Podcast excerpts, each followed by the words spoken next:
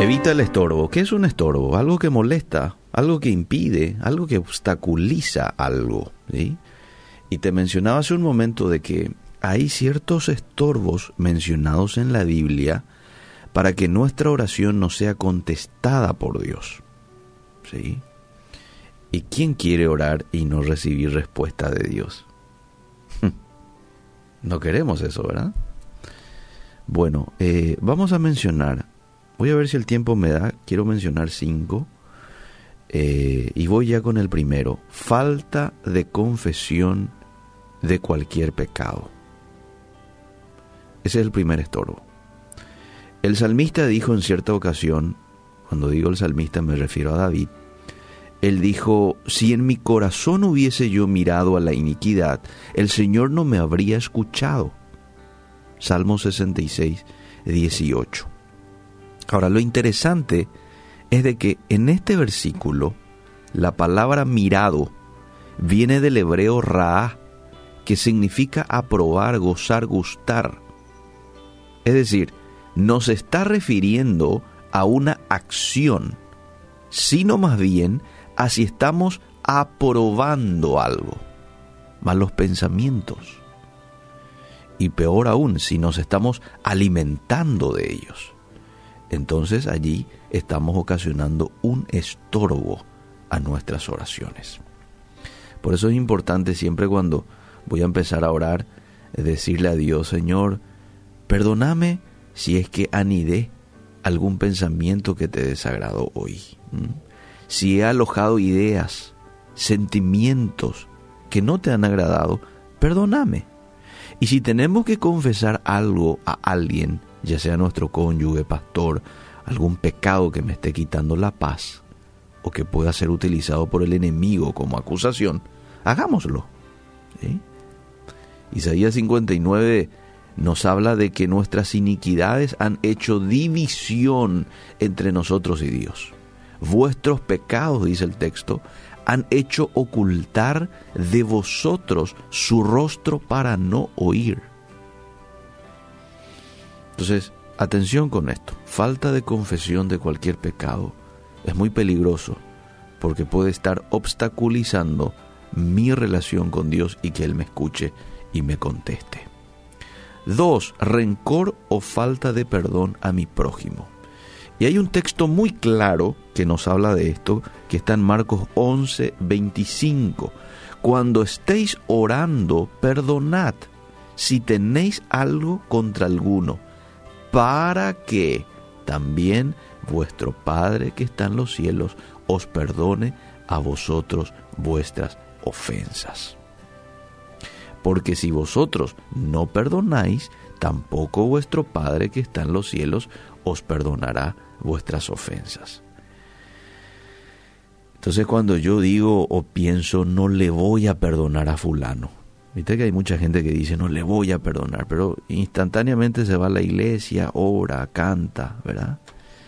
Eh, no tenés derecho de pedir el perdón de Dios, amable oyente, así de sencillo. Ese texto lo, lo avala. Ahora, si quieres decirle a Dios, Señor, perdóname por esto, por aquello, siempre estamos fallando y necesitamos el perdón de Dios, no hay problema, Dios te va a perdonar, siempre y cuando vos también seas de perdonar a otros. Mateo 6:14, si perdonáis a los hombres sus ofensas, os perdonará también a vosotros vuestro Padre Celestial. Entonces, este es el segundo obstáculo, ¿verdad? o estorbo. Vamos con el tercero, maltratar a mi cónyuge. Y hay un texto bien clarito al respecto. Primera de Pedro 3.7. Vosotros maridos igualmente vivid con ella sabiamente, dando honor a la mujer como a vaso más frágil y como a coherederas de la gracia de la vida, para que vuestras oraciones no tengan estorbo. Hmm. Clarito. Mi esposa es un vaso frágil. Debo cuidarla. Debo tratarla como tal. Si eso no ocurre, entonces mi trato, mi maltrato en este caso, directamente se convierte en un estorbo a mi oración. El cuarto estorbo es la avaricia. ¿Qué es la avaricia? Es el que yo desee más. ¿verdad? Y paso por encima de todo el mundo y cierro mi oído al clamor del pobre. Proverbios 21, 13. Escuchad lo que dice. El que cierra su oído al clamor del pobre, también él clamará y no será oído. Cuando nosotros vemos a alguien en necesidad y lo podemos ayudar, es importante hacerlo y hacerlo de corazón. Dios ama al alegre, dice. Y Dios nos manda a ayudar al pobre. Dios nos manda a ayudar al necesitado siempre que podamos, para que nuestras oraciones no encuentren estorbo. Fíjate vos que cuando los israelitas en cierta ocasión se quejaron, vinieron a Dios y se quejaron de que Dios no estaba respondiendo a sus oraciones. Escuchad la respuesta de Dios a ellos. Alivien la carga de los que trabajan para ustedes. Compartan su comida con los hambrientos, le dice. Den refugio a los que no tienen hogar. Entonces, cuando ustedes llamen, el Señor les responderá. Isaías 58, 6 al 9. Esto también es un estorbo a nuestras oraciones, la avaricia. Y voy con el último estorbo, la desobediencia a Dios. Cualquier tipo de desobediencia a Dios es una forma de estorbo a nuestra relación con Dios. Dice primera de Juan 3:21, amados, si nuestro corazón no nos reprende, confianza tenemos en Dios y cualquier cosa que pidiéremos la recibiremos de Él porque guardamos sus mandamientos. Interesante esta relación. Cualquier cosa que pidiéremos la recibiremos de Él, coma, porque guardamos sus mandamientos. Y sigue, y hacemos las cosas que son agradables delante de Él. Cada día nos esforzamos en agradar a Dios con nuestros hechos y palabras. Si esto ocurre en tu vida, amable oyente, entonces vas a ver más rápidamente tus oraciones contestadas. ¿Por qué? Porque la obediencia siempre nos va a traer bendición.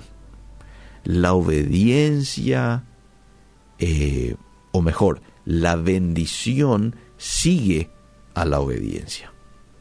Deuteronomio 28, del 1 al 14, de manera clara, la Biblia nos habla de que la obediencia trae como resultado la bendición de Dios.